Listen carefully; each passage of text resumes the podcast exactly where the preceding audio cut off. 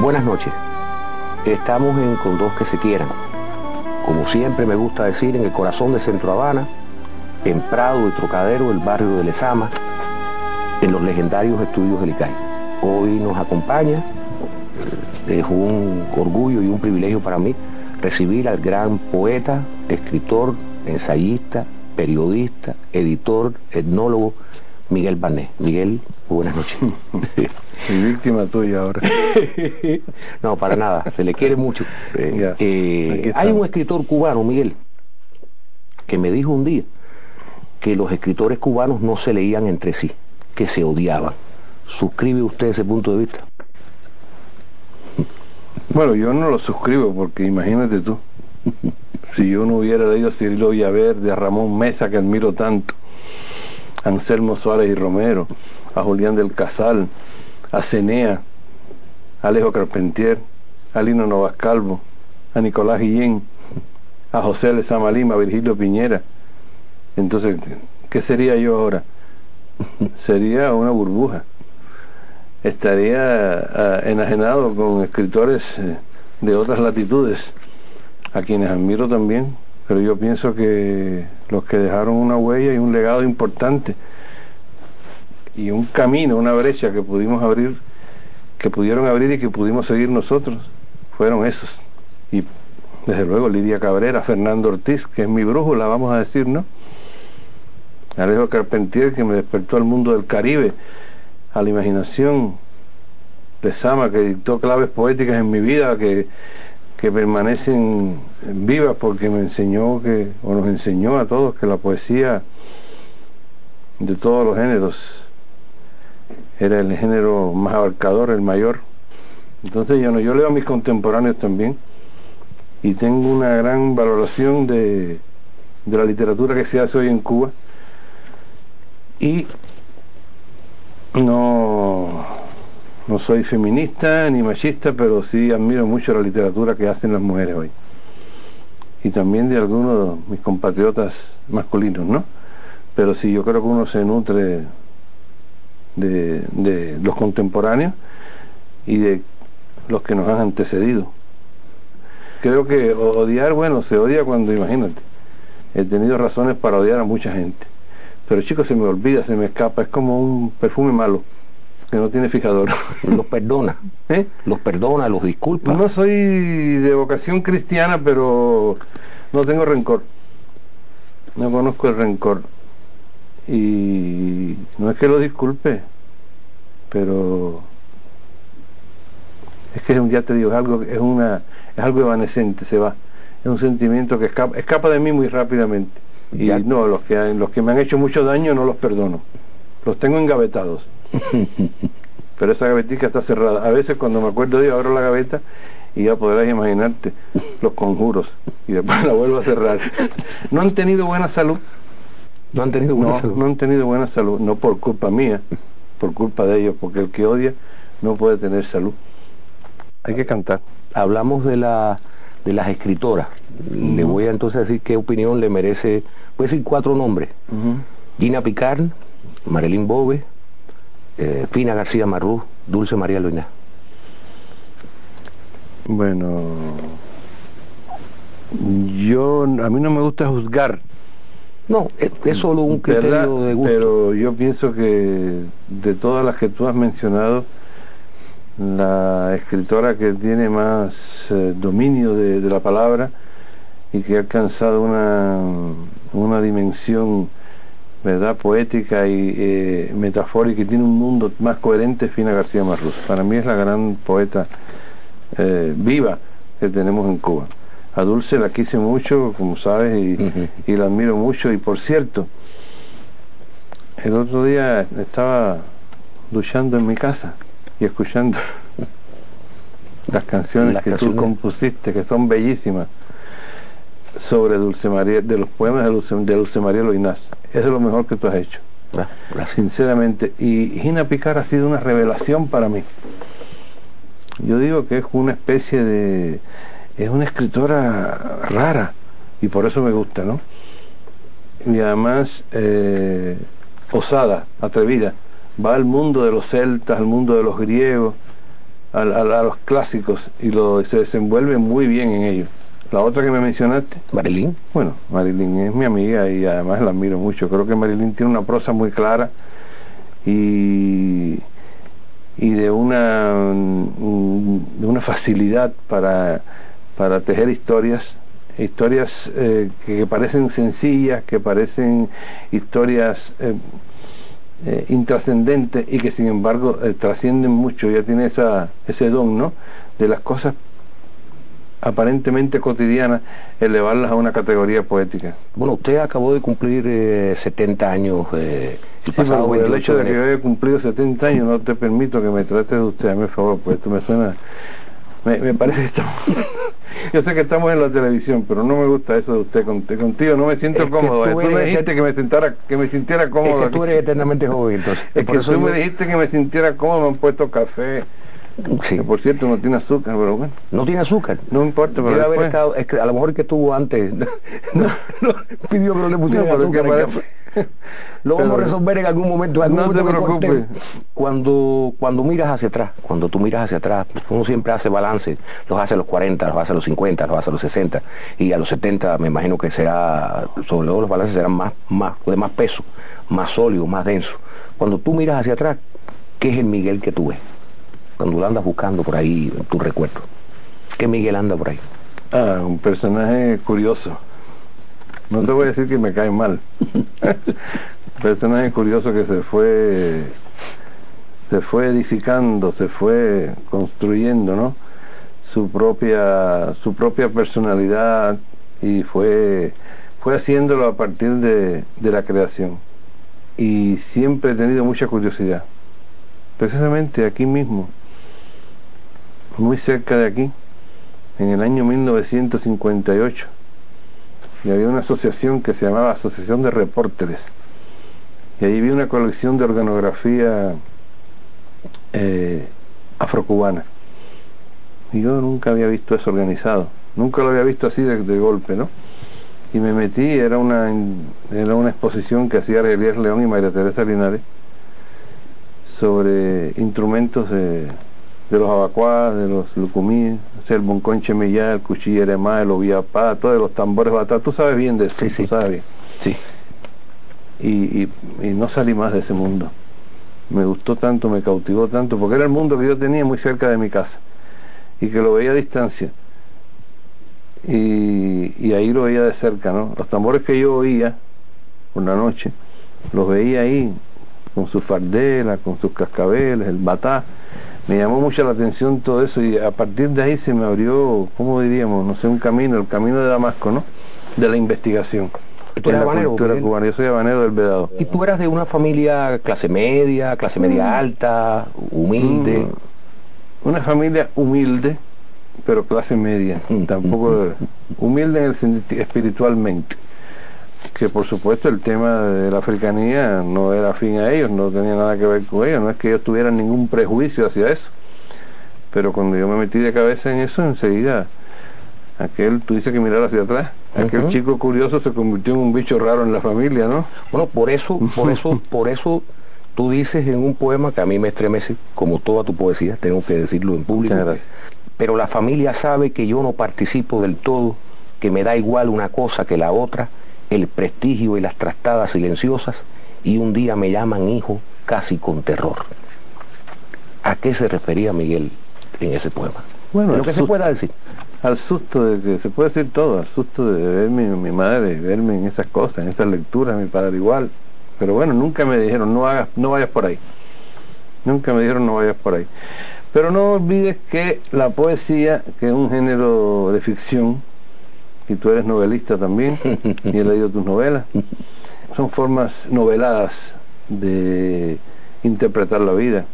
Yo ahora estoy intentando ver en tus ojos claros, eso me recuerda una canción hermosa de José María Vitier, para llegar al Miguel de hoy, a ese Miguel que cumple 70 años, gozoso, con salud, gracias a Dios, eh, con responsabilidades altas y con la confianza de sus discípulos y de y de las personas que están bajo su dirección y de sus compañeros.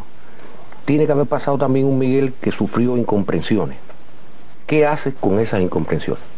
también las engaveta como los enemigos. Eh, no pueden engavetarse porque eh,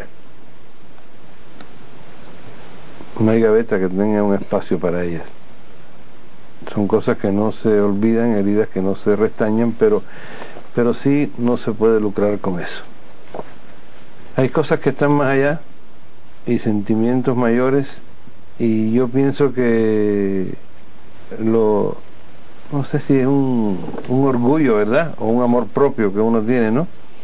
Es mejor no hablar de esas cosas porque ¿para qué? Si la vida, como dije, es evanescente, es tan corta, son cuatro días y vamos a estar regodeándonos en eso. No, yo creo que tengo que decirlo con objetividad. Creo que he salido de... Tú estás hablando del, llamado quinquenio gris. estoy hablando de todas las incomprensiones que una persona talentosa como tú puede haber pasado. Y yo creo que afortunadamente mis amigos, la sociedad en que vivo, este pueblo de Cuba que es tan, tan extraordinario, tan curioso, tan optimista, tan estoico, tan valiente. Tan generoso. Tan generoso. Y me, no me ha permitido caer en un hueco, caer en un vacío. Yo en esos años caminaba mucho, iba a casa de, amigos que no tenían nada que ver con la cultura. Me aislé un poco, ¿no? De ese mundo, porque había como que un morbo, un círculo vicioso. Me aislé un poco de eso. Sentirse víctima y disfrutar no, Yo no me puedo sentir víctima nunca. Yo Tengo mucho orgullo para eso. No, no, que va, por Dios. No, no, no. Ni víctima ni victimario pero sí no me gusta cuando gané el Premio Nacional de Literatura algunos amigos, pero mira, qué bueno, finalmente se hizo justicia. No, la, vida es así. No vamos ahora a, remover esas cosas porque no son sanas. Bueno, oficio de ángel, eh, que es ficción, pero yo que te conozco y los que te conocen, encontramos una cantidad tremenda de elementos autobiográficos, más que en otras novelas. O sea, el, oficio de ángel más, casi una autobiografía. Pero si un día te diera por escribir tus memorias, ¿serías capaz de contarlo todo? No quisiera tener que contarlo todo porque iba a ser demasiado explosivo. es mejor, eh, eh, ¿cómo se llama? Que el escándalo esté subyacente. Porque cuando está demasiado, cuando se hace demasiado evidente, a veces es grotesco. Es mucho más delicado así. Exactamente. Y contarlo todo es un acto de extrema vanidad. Yo creo que hay que contar las cosas que uno quiere. En definitiva, la memoria es arbitraria. La memoria no te permite nunca contarlo todo. Porque la memoria no es, no es una secuencia, no es cronológica, no es lineal. Y es una parte de esa cosa que yo, de algo, de, ese, de, ese, de eso que yo admiro tanto, que es la imaginación. Que ella es así, como los sueños. Y en Oficio de Ángeles eso, es como son viñetas. Y sí, es muy autobiográfico. Muy autobiográfico. Es muy autobiográfico. Pero, sigue siendo ficción, ¿no? Sigue siendo ficción, todo es ficción. eso es lo bueno. lo bueno es eso. Pero no es ficción. ¿Acaso no soy yo un poco Esteban Montejo también? no soy un poco Rachel también? no soy un poco Julián Mesa de la vida real y el gallego? Todo toda obra, toda obra literaria, toda obra por muy antropológica, por muy científica que pretenda ser, eh, tiene elementos de, de tu biografía personal. ¿No, vamos a entrar en la psicología, que es muy pesada. No, no, no, y de la que yo además no sé nada. más, que, más, que, que voy al psiquiatra. Eh, pero hay una cosa que no es ficción. ¿Tú vas sí, al psiquiatra? Sí, yo voy al psiquiatra, voy al psicólogo y voy al loquero. No, no, siéntate en el muro del malecón y mira al mar. Sí. Ese es el mejor psiquiatra el que El mar me pone nervioso. Eh, ah. no soy el capitán Nemo. No. Lee Moby Dick verás que se te quita el nerviosismo con el mar. Pero hay una cosa que no es ficción, que es Miguel Barnet, muy jovencito, un adolescente, en Santa Clara. ¿Qué fue a hacer Miguel a Santa Clara? No, que fue a hacer mi padre que tuvo que estar salido huyendo de La Habana en época de Batista, porque bueno, le fue mal en en todo, en los negocios, en la política aquí, eh, ya sabes, con Batista, ¿no? Y él tenía un negocio que, quebró y tuvo que irse a Santa Clara con una compañía norteamericana. Y hoy me iba allí los fines de semana, a veces me pasaba 15 días con ellos. Y allí, allí me cogió la batalla de Santa Clara. ¿Qué edad tenías cuando eso? No, no, puedo sacar la cuenta. Bueno, 17, iba a cumplir 18 años. muchacho. Todavía recuerdo a los rebeldes caminando por el techo de mi casa en Santa Clara. Estuve un tiempo en Santa Clara, nunca viví permanentemente allí. No, porque cuando mis padres me dijeron vámonos, yo dije no. Me quedé con una tía mía aquí porque quería estudiar, pero fíjate, con tan mala suerte que cerraron, empecé a estudiar y cerraron la universidad. Entonces tuve que entrar en la escuela de publicidad. Y ahí tuve la suerte de conocer gente muy valiosa como Eloísa Lezama Lima, a Fran Pérez, que es mi, mi, amigo más antiguo, que fue el que me habló por primera vez de, de marxismo y esas cosas, de, de, la revolución en época de Batista, ¿no? Ahí conocí a Samuel Feijó después. Ya hace un rato hablamos de Argelier y de María Teresa Linares. ¿Qué importancia tiene en tu vida eh, Argelier específicamente y Fernando Ortiz? Los, dos, tienen una importancia cardinal. Desde luego Argelier fue mi maestro directo con quien comencé a trabajar. Yo estaba trabajando en una compañía norteamericana antes del triunfo de la revolución, con estos dedos gordos que tú ves aquí, yo pasaba 82 eh, palabras por minuto en una máquina de escribir, facturas de neumáticos, de gomas de la, de la Firestone. Y por supuesto que entendí muy bien a William Faulkner cuando dijo que lo peor, la peor cosa que había en el mundo era estar 8 horas en una oficina. Y yo, yo digo, con hambre, yo me paso 10 y 12 a esta altura con, con la edad que tengo, ¿no? Pero en aquel momento que estaba muy joven, 18, 17, 18 años, tenía que trabajar porque quería tener mi propio mi propio peculio, mi propio dinero para moverme, para coger las guaguas, para ir a jugar el bingo a Tropicana, para las cosas que hacíamos los jóvenes. Y, ahí apareció Fernando. No, ahí apareció Argeliers León, a quien yo había conocido aquí en, el, en este lugar en Prado en el 58, que, que me quedé conectado con él yo conocí a don Fernando después, unos meses después, justamente por Argeliers, que me, indujo a que fuera a ver a don Fernando. Y entonces eh, Argeliers me llevó, de, cuando triunfó la revolución, me llevó de, asistente personal, de secretario de él. Estuve un año al secretario hasta que entré en el Instituto de Etnología con un carnet que decía las cosas extraordinarias de la revolución, investigador científico. Yo tenía 20 años, pero ahí estudié como nueve años, ocho o nueve años estudié muchos cursos de, etnología, de antropología social. Ahí me formé bastante, la verdad. Y después, bueno, siempre en casa de don Fernando, que iba los miércoles y los sábados.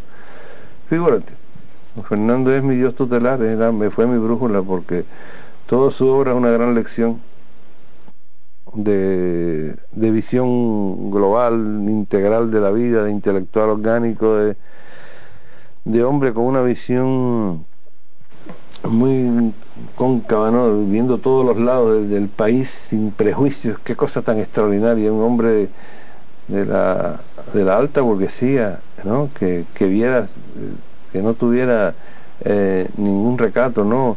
En, ir a los negros curros, a los negros brujos, eh, en hacer la, la, obra inmensa que hizo en los cinco tomos de los instrumentos de la música afrocubana, incluso sus contemporáneos, la gente que lo visitaba en su casa, y yo fui uno de ellos que lo visité, era el más bisoño, el más joven, eh, yo sentía que, con excepción de Argeliers y de María Teresa no tenía un diálogo con él. Un hombre como Jorge Mañach, por ejemplo, no entendía a don Fernando, porque Jorge Mañach era muy conservador. Entonces, ¿qué yo me aproveché de eso, me aproveché de eso porque aprovecha tu oportunidad. ¿eh? y me gané a don Fernando en el sentido de que dialogaba con él, me extraía sus libros de, memoria. Cuando me leí los bailes y el teatro de los negros en el folclore de Cuba, a, los pocos días fui a casa de don Fernando y me lo recité y le empecé a hacer preguntas de los bereberes, de cómo se prepara una sopera de Yemayá, de, en fin, las cosas que a él le motivaban, ¿no? Los cabildos, las cofradías. Pero le motivaban, Miguel, porque, porque era una cosa, un mundo exótico, colorido, que le llamaba la atención, o él llegó a involucrarse pasionalmente en ese mundo? No, él se involucró intelectualmente en ese mundo, académicamente, como, como antropólogo empírico, como historiador, porque él entendió muy bien que sin la comprensión de ese mundo no se entendía jamás qué cosa éramos nosotros los cubanos. Y su gran preocupación en la dimensión suya, que es una dimensión muy alta, que es mi gran preocupación también en otra dimensión más modesta, es qué somos los cubanos. ¿No? ¿Qué somos y por qué somos como somos? Él fue el gran pionero, él fue el gran pionero de la etnomusicología en Cuba sin ser musicólogo. Él fue el gran pionero de la antropología social sin ser un antropólogo social de formación. Es una cosa, eh, es una obra infinita y no me canso de admirarlo mientras más los leo. Por eso es que me decidí a crear la Fundación Fernando Ortiz en el año 94. Bueno, se oficializó en el 95 y, y que estamos desarrollando ahí un trabajo intenso. Y, y, Fernando murió sabiendo qué era ser cubano. Bueno, creo que se aproximó a, a eso que llamó él la, la, vocación de cubanía, más que otros intelectuales. No sé si se murió con, con esa certeza, pero sí en la búsqueda en la búsqueda de, de esa, esa interrogante, ¿no? Que nos conmueve a todos porque sabiendo que somos los cubanos en, eh, como, como masa, como mosaico cultural, sabemos también que somos nosotros, ¿no? Y por qué somos capaces de, de resistir tantas tantas vicisitudes, tantas contingencias, ¿no? Somos producto de una cultura plagada de contradicciones, pero de no haber sido por, la, por el impulso que le dio don Fernando a sus estudios, quizás hoy eh, estaríamos todavía eh, con muchas más interrogantes de las que tenemos. Bueno, entonces estamos, caemos en los 60 y hay un, un poema tuyo, yo, yo escogí, voy a citar, los apunté, para no confiar en mi memoria. Aunque tú no tienes azúcar, yo lo voy a tomar porque... Se toma un poquito. Parece que estoy medio prediabético. Eso no lo... Quiera Dios que no. Eh, en ese poema que se llama Los 60 dice, como entonces no voy a sentir nostalgia si ahora nadie se desnuda bajo la lluvia. Nadie enarbola una bandera. Nadie se saca el corazón y lo tira contra las piedras. No sé cómo sigue, no me acuerdo. Pero es verdad, yo siento una gran, bueno, nostalgia, eh, no sé. Realmente a mí lo que yo, yo donde quiero vivir es en el futuro, no en el pasado, aunque me alimento del pasado, ¿no? Desde luego como nos alimentamos todos, aunque no lo querramos admitir, nos alimentamos del pasado porque no de otra cosa, nos vamos a alimentar, donde uno quiere vivir es en el presente y en el futuro. No, no sientes una nostalgia especial así por aquellos años fundacionales de, los 60. Eh, fue una época de florecimiento. Fue una época extraordinaria. Extraordinaria. Pero con muchas contradicciones también. Había que romper barreras de, incomprensión y de silencio. Yo tengo que decir que esa lucha, esa, esa batalla que yo libré contra la modorra, contra algunas cosas que uno arrastraba, ¿verdad?, del pasado, eh, me ayudaron mucho a ser como soy, ¿no? Y siento un poco de, de nostalgia sobre todo porque fueron los años en que todavía hacíamos conquistas amorosas. hacíamos muchas conquistas amorosas, ahora ya no es igual. No ¿eh? seas modesto, Miguel. Ahora ya no es igual. Los que te conocemos sabemos que, todavía hay... No, ese, ese, departamento de mi vida no lo conoce casi nadie, porque yo he sido en eso muy muy discreto. Tú sí eres mi amigo. Pero yo soy tu amigo. Claro. y además, Qué bueno que me estás tratando de tú, viejo. Sí, lo logré. No, bueno, eh, yo decidí que, que Hubiera tú me sido muy incómodo para mí que tú me a decir doctor Barnett. O sea, me, todo eso me lo, me lo fui evitando. Ahora, eh, te hubiera, habla de las cosas discretas... Te hubiera hecho unas bromas pesadas por teléfono como tú me hubieras dicho, doctor Barnett. No, pero fíjate que yo, yo justamente buscando, ahora que me hablas de discreción, hay un poema que a mí me gusta mucho, que dice, pero no vengas porque lo que yo quiero realmente es esperar. Ah, sí, claro. O sea, fue el barrio chino. El barrio chino. Yo creo que no hay amor más bello que el amor platónico. Ese no es egoísta, ese no quiere morder. Pero se puede convertir en una obsesión. una obsesión maravillosa. Puede ser una obsesión maravillosa que te da, que te, que te da fuerza, que te estimula.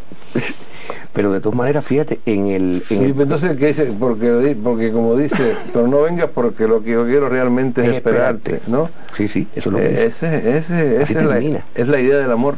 Bueno, no te, termina ahí, si termina ahí, pues. Sí, sí, sí, termina eso, es, la, el, el, es el gran pero momento. No pero también en los 60, finales de los 60, se dice, bueno, se escribieron muchos poemas al Che.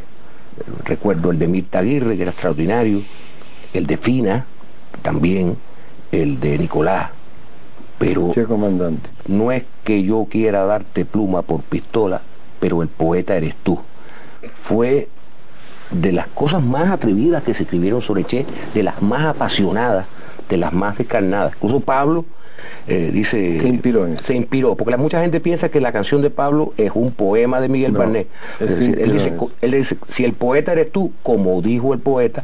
¿Sabes que Pablo me llamó por teléfono y me dice, vaya, porque eh, tú vas mucho al cine? Digo, le, bueno, voy, pero poco, voy más al teatro. Y se ve al cine, ve, ve al cine en estos días que en el noticiero hay una sorpresa para ti. Y yo no había escuchado la canción, que es una bellísima canción de Pablo. preciosa canción.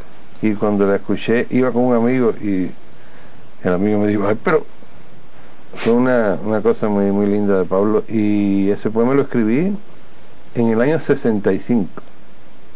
Yo no sé si fue el primer poema que se le hizo al Che. A lo mejor su papá le hizo un poema al Che. Claro, un hermano, un amigo. De un amigo, pero yo sí sé que ese poema yo se lo hice al Che en vida y que se publicó en la Gaceta de Cuba cuando el Che todavía no estaba en Bolivia, cuando el Che estaba en África. Después pasó a Praga, toda la historia que ya sabemos. Y ese poema lo escribí en una cajetilla de cigarrillo que tenía Margarita Dalton, una amiga mía, que era la hermana de Roque Dalton. Y lo escribí ahí, por eso salió tan chiquitico. Sí, pues, pues hicieron mucho. Sí, mucho. Ahora, aquí hay el momento donde Miguel ya va dejando atrás todas las famosas incomprensiones de las que hablamos antes en el poema Los 70, que dice, y heme aquí contando las vicarias de mi bello patio, desenvainando mi espada, subiendo de mi caída, soplando los polvos del atrio, tarareando una rosa de Francia. Vamos a hablar de una rosa de Francia, que es una de las creaciones, ya, ya nadie concibe una rosa de Francia si no es cantada por Miguel Barnet. Bueno, déjame decirte que yo una vez, un amigo mío que si está viendo este programa lo sabrá, que yo escribí una vez en una entrevista que me hicieron, bueno, una butad, ¿no? Quizás una exageración, que yo cambiaría toda la obra que, que he hecho, toda la obra que he escrito y lo que he hecho por haber compuesto una canción como Una Rosa de Francia. A mí me parece una auténtica joya de, del cancionero cubano, compuesta por Rodrigo Prats cuando tenía 16 años, creo que la compuso en Sagua, Sagua la Grande. Y claro, yo, yo la canto bastante bien. La canto bastante Tú la cantas muy bien. ¿Alguna vez pensaste en convertirte en cantante lírico? Sí, claro, lo pensé muy seriamente. Me lo tomé tan en serio que fracasé. fracasé porque... Yo, tengo un recuerdo eh, fascinante. Los dos, estaba también mi compañera Petit, en una catedral en Portugal, en Oporto. Yo te canté el Ave María. El Ave María, pero, pero aquello resonó en aquella capilla. Yo te canté el Ave María de uno. Eh, pero, pero con mucha potencia canora, o sea que era, una cosa que, que, que no recuerdo la capilla, recuerdo la voz de Miguel Barnet dentro de aquella capilla. Mira que me pongo a estudiar canto de nuevo. Bueno, pero yo creo que estás a tiempo porque, cuando hemos presentado libros por ahí, eh, siempre... a ver, siempre me pides. A ver, a ver, siempre, siempre te pide que cantes la Rosa de Francia y la cantas bien. Ahora, hay otro, hay otra cita de otro poema y quisiera dedicarle un tiempo porque además no es que uno trate de buscarle una explicación a la poesía, sino que uno quiere entenderla y, el, público que nos esté mirando seguramente disfrutará mucho este, eh, este verso. Y es de un poema que se llama Miami. Nada cubano es ajeno excepto Cuba. Nada cubano es ajeno excepto Cuba, exactamente. ¿Qué quiso decir el autor? Es un poema que yo hice hace unos años y que se ha publicado y se ha hecho, se, han hecho, se, ha publicado en antologías, sí. Y claro, eh, Miami es eh, en, alguna medida una parte de nosotros también, porque en Miami está parte de nuestra familia. Y yo no soy, por supuesto, eh, sino respetuoso ¿no? con, con mucha de la gente que, está en Miami que se fue por razones filosóficas o económicas o por lo que fuera. Eh, pero sí se han detenido los relojes en Miami, es lo que quiero decir. Se han detenido los relojes, entonces por eso es ese verso, ¿no? Es que en Miami nada, cubano, ajeno, excepto Cuba. Excepto Cuba, porque la Cuba nuestra, la Cuba de 50 años de revolución, de socialismo, de, contradicciones, de, una vida eh, diferente, pues a veces por la gran mayoría de, quienes viven en Miami no es asimilada. Y eso es lo que quiere decir la, Cuba que evoluciona constantemente. Claro, que evoluciona hacia... Hacia adelante. Hacia adelante. Pero es un poema que le gusta a la gente, por lo menos cuando hemos estado por ahí presentando libros eh, que he acompañado. Porque dice en Miami, mira que las palabras pesan, ¿no? Mira que la confusión pesa pero después dice, mira que el corazón pesa, a pesar de todo, a pesar de porque está parte de nuestra familia ahí. Bueno, Miguel, tenemos que empezar por Cimarrón ya. O sea, ¿cómo es que tú conoces a Esteban Montejo y cómo nace? Yo sé que esa historia te la han preguntado en entrevistas, te la han preguntado en todos lados, pero los televidentes de mi programa estoy seguro que Mira, yo estoy muy emocionado hoy. Lesama decía que Martí era el misterio que nos acompañaba, Martí es el misterio que nos acompaña, efectivamente. Pero bueno, para mí Esteban Montejo también es un misterio más modesto que, me acompaña porque aprendí mucho de la historia de Cuba con él. Y yo lo, yo lo conocí cuando tenía 103 años en el lugar del veterano. Yo tenía 22 años, 23 iba a cumplir 23. Y a partir de que lo conocí, la primera pregunta que me hice cuando em, empecé a oírlo contar sus historias de, de su vida en el monte, en los barracones de Cimarrón, en las sierras de Guamuaya, por allá por Trinidad. Dice, ¿cómo es posible que ningún escritor, que ningún historiador se haya acercado a este hombre? Yo me dije, tengo que hacer algo con esta vida. Y así fue que surgió el cimarrón. Y después hice todos los demás. Y, qué raro que no se ha llevado nunca al cine, porque se llevó al cine gallego y se llevó al cine Canción de Rachel. La Bella de la Alhambra. La Bella de la Alhambra, claro. Sí, pero ¿y, qué ha pasado con Cimarrón? Qué raro, ¿no? Tan, un libro tan atractivo y tan...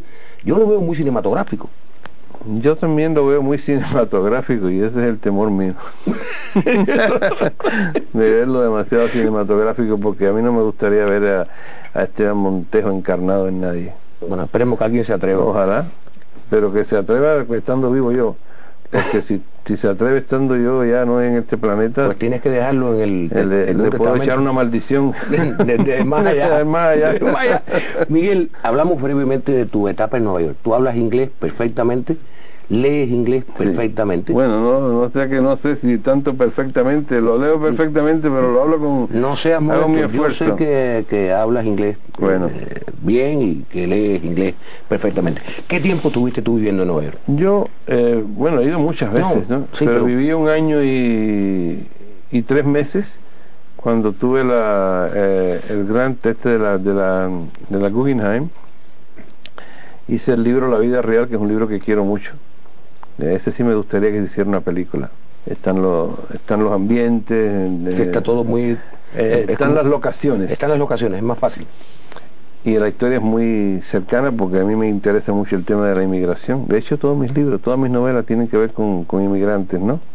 Y bueno, efectivamente, ahí estuve año y medio y después mm, entregué el libro a la Guggenheim, vine para Cuba.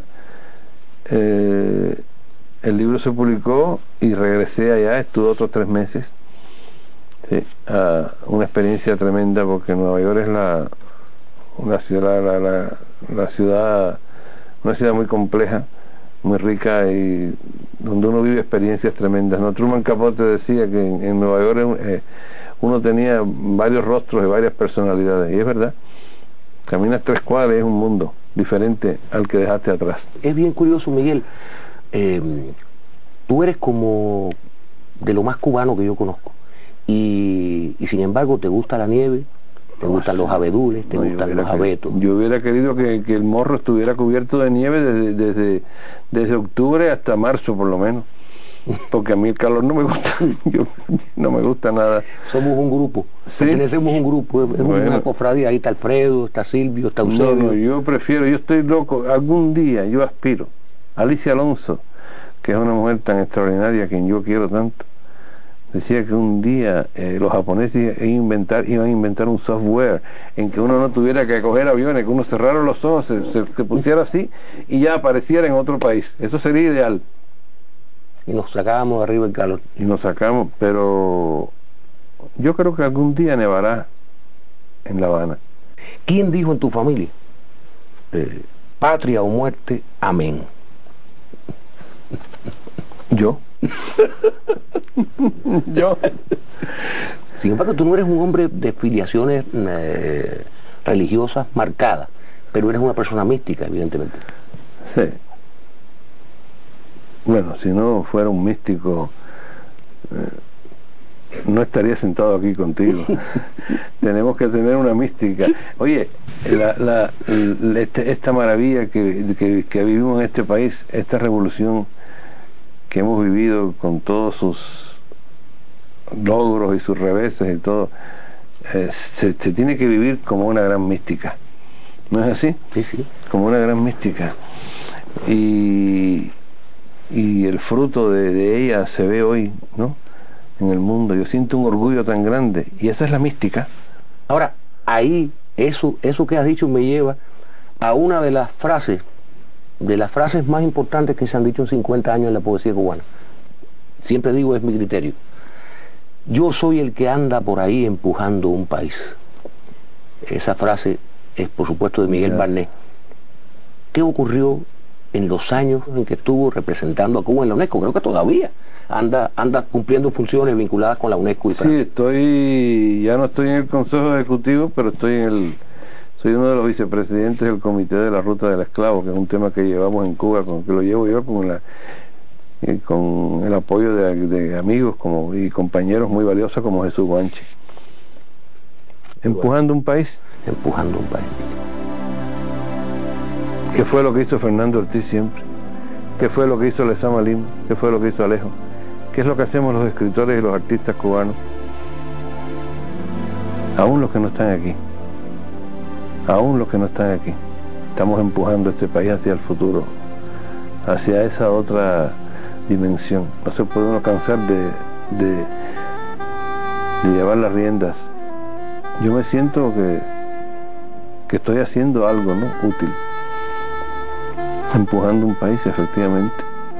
Por eso digo, perdonen mis contemporáneos si no escucho sus quejas personales pero yo no puedo hacer otra cosa que seguir empujando un país.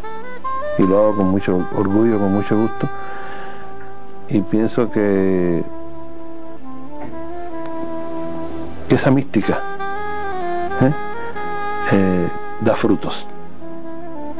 ¿Qué es lo que estás haciendo tú también? Muchas gracias, Miguel. Ha sido un gusto. Vivir el tiempo tuyo también. Gracias. Te quiero mucho. Hondos de la misma celda o del mismo andén